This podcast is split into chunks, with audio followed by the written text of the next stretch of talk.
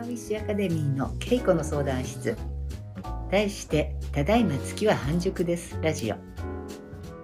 こんばんはナビゲーターのケイコと。編集担当の藤本がお届けします。新月満月に向かうリラックスタイムにお届けするこの音声ラジオ。皆様のお便りに私ケイコがお答えしつつ夜のリラックスタイムのお供にしていただける番組になれば嬉しいです。はい。恵子さん今って10点体巡行中なんですよね。そうなんです。ね長いんですよ今回。2ヶ月くらいあって。その間に何をしましょうかね。そうです。その間にだって宇宙元旦もすっぽり入るってこれすごくない？すごいです。すごいことなんですよ、うん。うん、だからまあ何か新しいことを始めればタタタタタってこうことが進んで。うんうん。とりあえず軌道に乗る乗せるぐらいのところまではいけるんじゃないかなと思いますよ。すごい。じゃあなんか今まで温めておいた案とか、うん計画とかはこの10天体巡行中というか、まあ、宇宙元旦を3月20日のもう1年のなんていうか書き初め日みたいな時に、まあ、あのパワーウィッシュブースティングシートの書き初めもこの日だし、うんあのいろいろこうスタートダッシュ切るにものすごいふさわしい元旦が待ってるよってことですよね。そうなんですよね。これは逃さない方がいいと思うな何か新しいアイディアね、えー形にしたいと思ってる方は。で、あのー結構ね世の中にね良い周到にうん準備万端にならないとうんスタートしてはいけないというような概念にとらわれている方が多いように思うんですがいやいやいやいやそうじゃないでしょもう。んう私のいつものパターンですが、うん。まずスタートする。恵子さんはね風の時代に入る前からまずやってみる。まずスタートしてみるっていうそう。タイプでしたね。まずスタートしてあもちろんねアイディアが全然固まってないうちはスタートできないんだけど、はいはいまはあそれは論外ね。それは論外なんだけどい。も、うんまあ大体こうこうこういう感じっていう枠組みができて、うん。でも、えーその細かいところはまだだよっていう場合ね、うん。細かいところはもうスタートさしてから、えーそれにふさわしいものをこうつけていけばいいんでアイデアが湧いて、えーこんな感じっていうなんとなく青写真が決まったらもうスタートさせた方がいいのよ。うんもう細部にまで、うん。ここはこれここはこれって決めるよりも、うん。だいたい青写真が出たら、うん。よし5の方がそうです。いろんなこうフレキシブルに動けるってこともありますもんね。はい、風の時代はね特にそのやり方の方がいいかなと。うん。なるほど。あんまり段取り段取りって考えすぎても、せっかくのタイミングを逃してしまう。そうなんですよ。ねあの例えば、えー京都行くのに東京駅行ってうん。着いてうん。そしたらちょっと早く着いたので、うん。えー予定の一本前の新幹線に乗れてしまうじゃないのという場合ね。皆さんまさかまさかね。いやあのー、10, 10時発の新幹線に段取ってたからはいはいはい。ね。いやもう30分早く着いたけど30分待ちますよっておっしゃいますか？おっしゃる人もいますねきっと。でもいや乗っちゃった方がいいと思うよ。乗っちゃった方がいい。う。ん。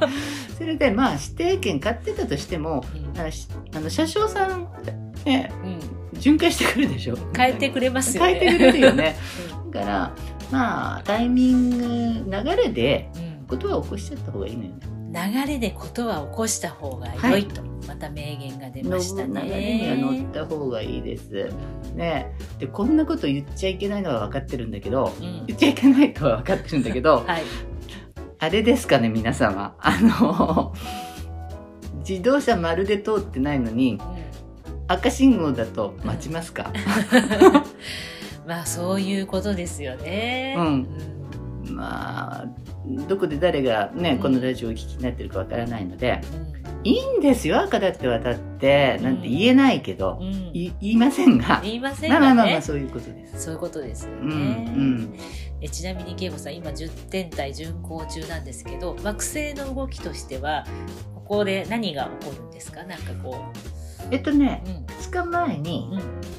火星が火星ちゃんがうん。双子座に入ったのよね。えー、双子座といえば風の時代の主役の一つ。主役の一つ。情報コミュニケーション知識。お勉強のおお得意とする双子座。ねに火星が入ったと。火星が入るとねそのサインはかなり活発になるのよ。すごく。スイッチ入るみたいなそうお尻に火がつくね。お尻が お尻に火がつくその分野に。なるほど。わかりやすい。火星だからやっぱり火なのよ。火なんだ。火なんだね。もうねあのお尻のところにライターを当てられた感じで「ちょちょ暑いんだけど何何あちちとか言いながら。遅いそう活性化し始あめる。あちちちってねヤンさん何すんの？ちょっと私のお尻に。ねえあの焚きつけられる。焚きつけられる。でそれが今回は双子座なのでうん。学びたい。とかね知りたい。うん。あの人と話したい。うん、という、まあ、まあコミュニケーション全般に関わるこう衝動パッション、うん。ね、そういうものが皆さんぬくぬくと湧いてくるかな。あーこれ絶対学んでみた勉強してみたいなんていうテーマがね一つや二つ湧いてくるかもしれないし、うん、とにかくそのコミュニケーションは活発になるよね双子座に風が入ると。まあまあここで、えーでも注意すべきはその喋りすぎの傾向も。喋りすぎだまあもう私私自分自身にもねこの言葉はねちょっとお含め聞かせようと思いますが。喋りすぎになる傾向があるっていうのとうん。あと火星は戦いのねもともと戦いの惑星なんで、うん。まあ、口喧嘩が多くなったりっていうことはあり得る。だからうーんもう口喧嘩してね、うん。えーさっぱりした性格の人同士だったら、うん。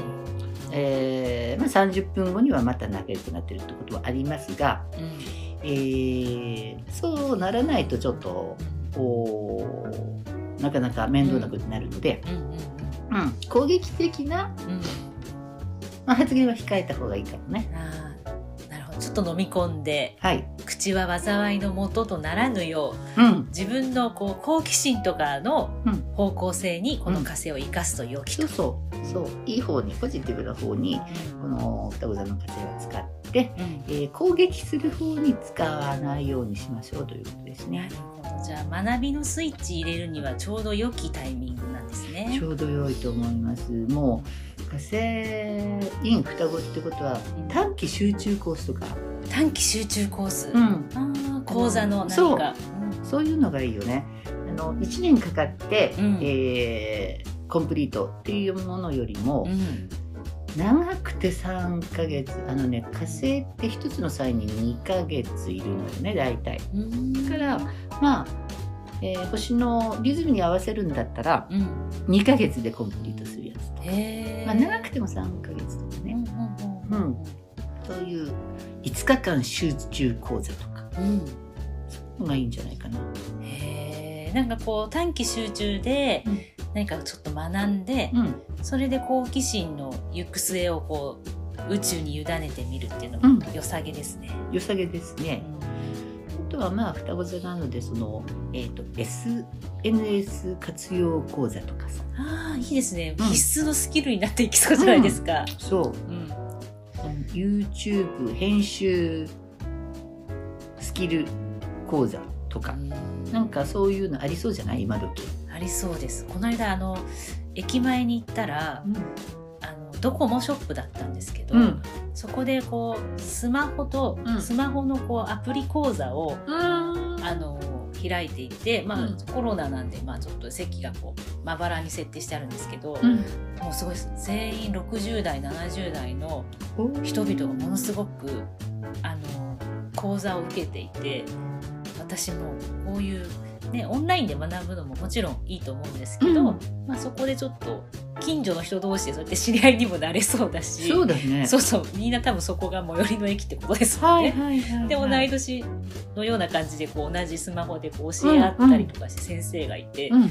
なんかいいなって思いました。ああいいうんね。うん、そういう学び方。うんうんえー60代70代の方々そういう講座ちょっと先生に教えていただかないとなかなかね、そうです オンライン講座にジョインするための学びも必要になったりしますからそうね。だねそうだね。はい。うんうんうん。そう。あのまあそこまでのお年じゃなくてもうん。機械類が苦手な方はねうん。この機会うに、ん。えーそういう講座ちょっとしたセミナーに行ってみるというかもね、うんそして私たちもセミナーを宇宙元旦番組を企画中ですもんね。そうでしたねそうです。なんと今日今日の12時から予約販売開始したんです。あ結構反響高そうき。うん。そうなんですうんね、うん。そうなんですね。そうなんですね先生も時間軸が早すぎて。いやあのねえーたとえ一日たりとも一日前のことも振り返らないっていうのがね 別に私のポリシーじゃないんだけど、はいはい。そういう感じになっていてそういうスタンスで長年生きてきているので過ぎたことは本当に何でしょうねこれ健忘症とはまた別の形で忘れていくっていうね。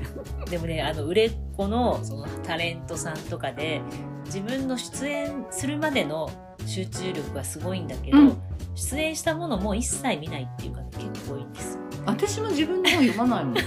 まあまあまあまあ。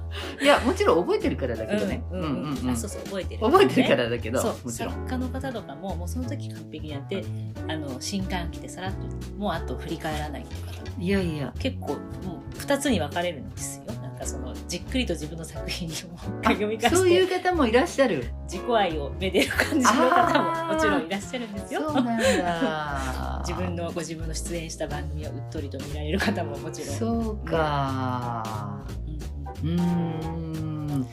ちょっとだいだいぶ異質の自分とは異質のタイプの方もいらっしゃるんだなと感じました。でもさ恵子さん結構今までなんかこうねその先生術学びの、んなんかこう講座を開いてくださいとか、まあ、かなりねアカデミーにもお便りもありましたし、うんまあ、先生ご本人のインスタとかにもねお声あったと思うんですけどなかなかこう、うん、まだ降ってこないわみたいな、ねうんうんうん感じだったじゃないですか。うん。まあ風の時代になったので降ってこないとも言えなくなっちゃったというか。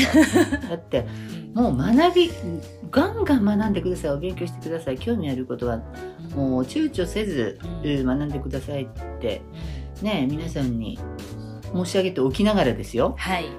じゃああなたその場提供しなさいよっていう感じになるじゃないの、そうですね。ねうんあなた自身アウトプットしてるの？っていうはい、なんか宇宙からの声がいいつぞや。いつぞ 聞いてきました。消えてき消えてきましたじゃなくて聞こえてきたので。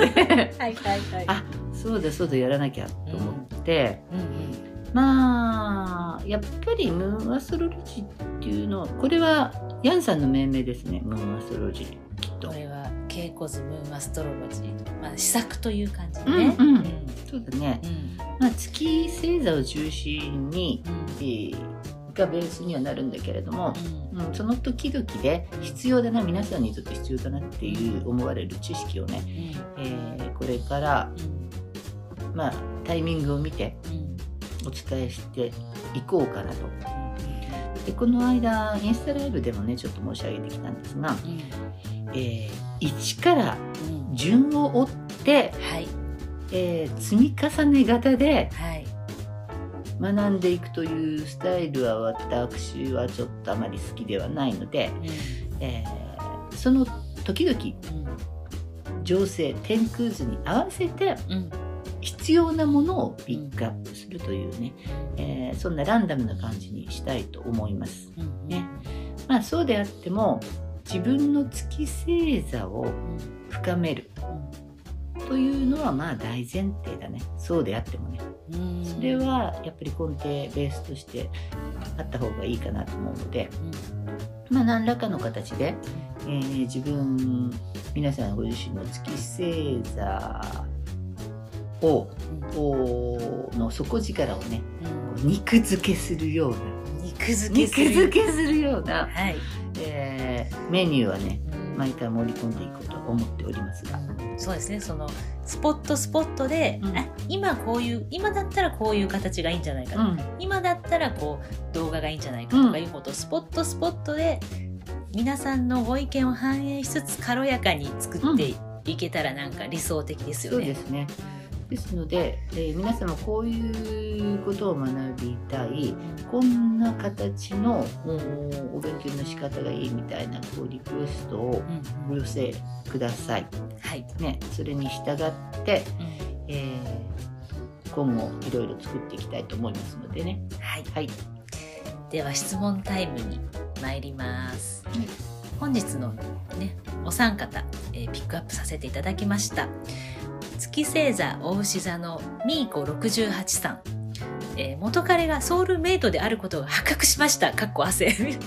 私の月星座と、まあ、彼の運とチャンスの入り口であるアセンダントが、ね、アスペクトを取っていたんですと。その彼とはねもう付き合うことはないと思うんです。ソウルメイトって生涯に会うのは一人だけなのでしょうか？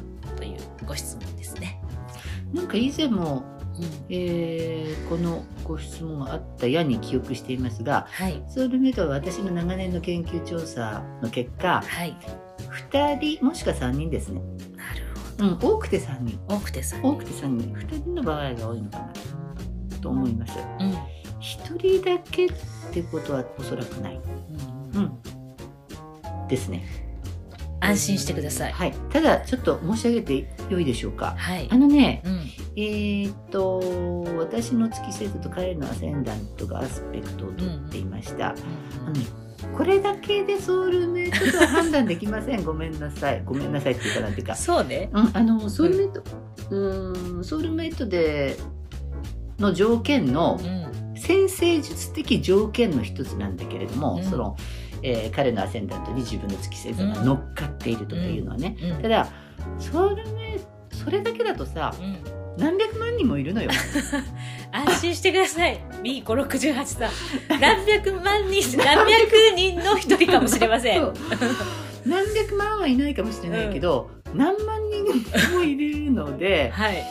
あそうね。のあまりご心配に及ばないと思います。よかったでございます。はいでもね、別れた直後って、そそういうこうマインドに陥るのはみんなね、あの人以外いないんじゃないか、いなかったんじゃないかって思ってしまいますよね。うんあれなんか恵子さんは思わない。あんまり思わないですね。はい、では次のご質問ですね。月星座蟹座スロース18号さん。恵子さん、こんにちは、えー私は月星座が蟹座です。ここ何年か新月がとても苦手で、まあ、うん心身が疲労したり、パワーウィッシュが書きづらかったりします。逆に満月は穏やかで、パワーウィッシュもスラスラと書けます。何か本質的なことなのでしょうか？また新月と仲良くなれる方法などがあれば教えてほしいです。うんまず、うん月星座蟹座さんなので、うん。もうやっぱり敏感だよね。私の周りにも月星座蟹座の方何人かいらっしゃるけど、はい。人一倍月の動きにはうん。月から影響を受けるね。やはり蟹座のルーラー月だから、うん。えー新月満月が来ると調子悪いっていう方が結構多いね月星座蟹座さん。うん、だから、うんえースロース18号さんだけではありません。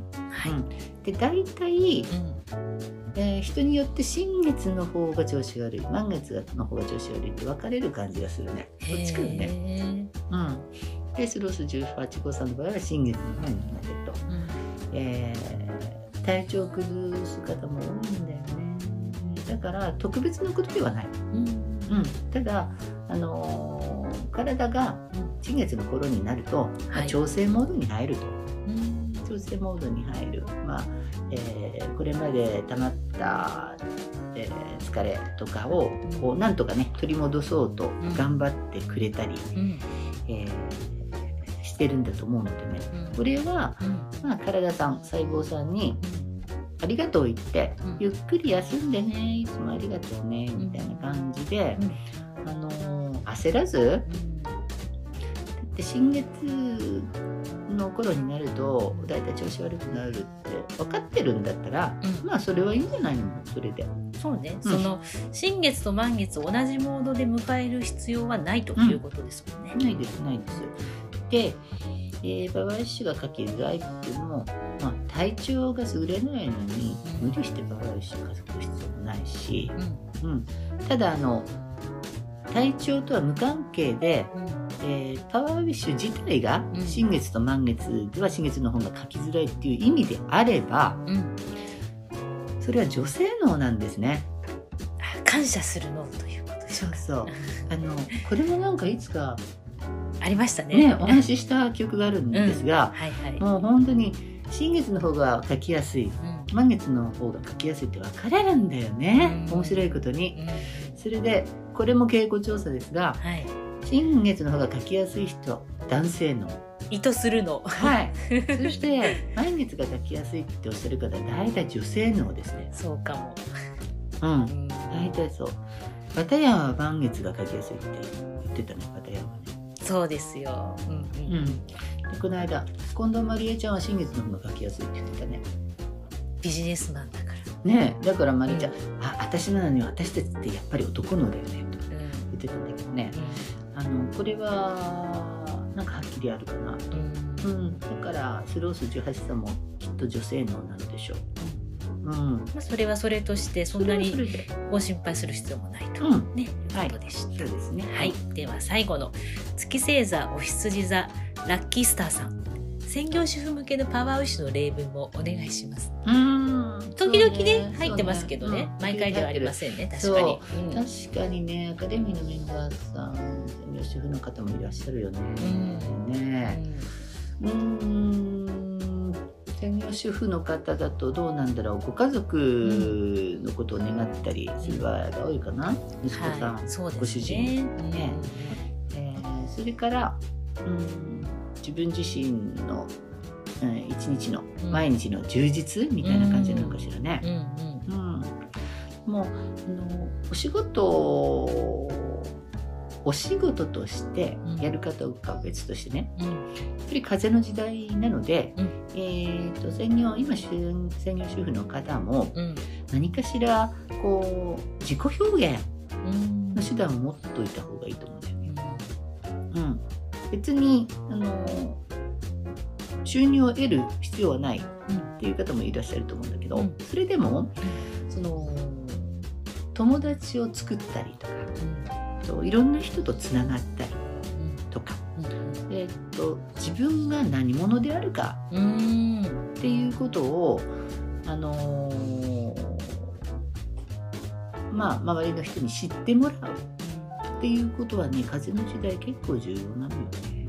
それはもうね立場とかポジションとかを超えて、うん、全員がこうあった方が充実感が違ってくるということなんでしょうね。そうなのね。であの人はやっぱり一人じゃ生きられない。うん。ね。家族さえいればいいかっていうとそうでもうないからさ、うね。やはり人と人とのつながりとかうん。社会性というのは風の時代はどうしても必要で、まあ、ご近所の人もしかりうん。趣味のつながりしかり、うん。えーママ友しかり、うん。ね、いろんな人友達多い方がいいので、そうなってくるとうん。私は、えーこういうことができるのよとかこういうこと好きなのよとか、うん。こんなことに興味があるのようん。っていうことを周りの人にやっぱり分かっておいてもらった方がいいのでそういう意味でも、うん、自分がねご自身がこれから、えーしたいことそれをして、えー楽しくう充実した毎日を送っている姿なんかをちゃんとイメージしてねそれで意図したり感謝したりしてみてはいかがでしょうかね。なんかちょっと深いお話でしたね。やっぱりこう、立場を超えて必要になってくることっていうのがね風の時代はね地の時代とまた違う感じしますうん、ね。あの地の時代は私なんとかの妻ですうんっていうそポジションよかっでねた、そポジションイコール自己表現でよかった感じいしますね。いいいよかったね。う、うん、しかし違ってくる。そう何々夫人とかね、えーで全然それでよかったんだけど風の時代はこの時代でそれは夫婦とか主婦だとかなんとかっていうのではなくて人間としてどう自分がどういうあるか。うん。みたいなことが、ね、問われてくるので、うん、まあまあまあその辺のこう自分のポジショニングは、はい。うん、専業主婦の方もやっておいた方がいいんじゃないかな。そのためにパワーウィッシュを使ってみてくださそうですね、い。ね、いやもう昨日あの昨日かな。お話ししていたあのパワーウィッシュはあ運命は情熱と意志を超えられない。はい、情熱と意志こそがパワーウィッシュっていうのね、そうだね本当に風の時代にこうね意志と情熱をパワーウィッシュに託してっていう感じなのでラッキースター様もぜひそのポジショニングは自由にうん、していただけたらいいですよね。そうね、もう自由に設定して、あこういう感じがいいなっていうね、一番しっくりくる。心躍るポジショニング。心躍るポジショニング、はい、いいですね。はい、それだ。それだ。をぜひ書きながらうん見出してみてはいかがでしょうか？いいと思います。私もやってみたいな。はいはい。いや、なんか、いいですね。じゃあ、そろそろ今日お時間来ましたので、はい、本日もこの辺で皆様ありがとうございました。はい、ありがとうございましたお。やすみなさい。